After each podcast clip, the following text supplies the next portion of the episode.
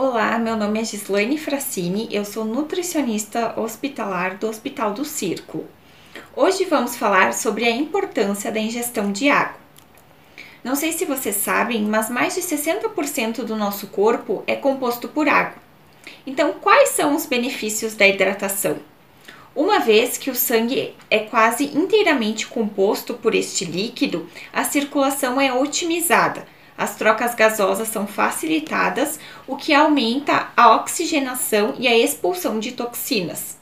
Outro ponto positivo é que o intestino funciona melhor, com a quantidade certa de água, diminui a temida prisão de ventre. Isso evita o acúmulo e diminui o inchaço. Devido ao fato de os rins estarem funcionando corretamente, não ocorre retenção de líquidos. E para completar, fica fácil controlar a temperatura corporal e é possível até se sentir mais bem disposto. E qual é a quantidade diária recomendada do consumo de água? Então, por dia, em média, o nosso corpo ele elimina de 2 a 2,5 litros de água. Então, tudo que é perdido em um dia, ele tem que ser reposto.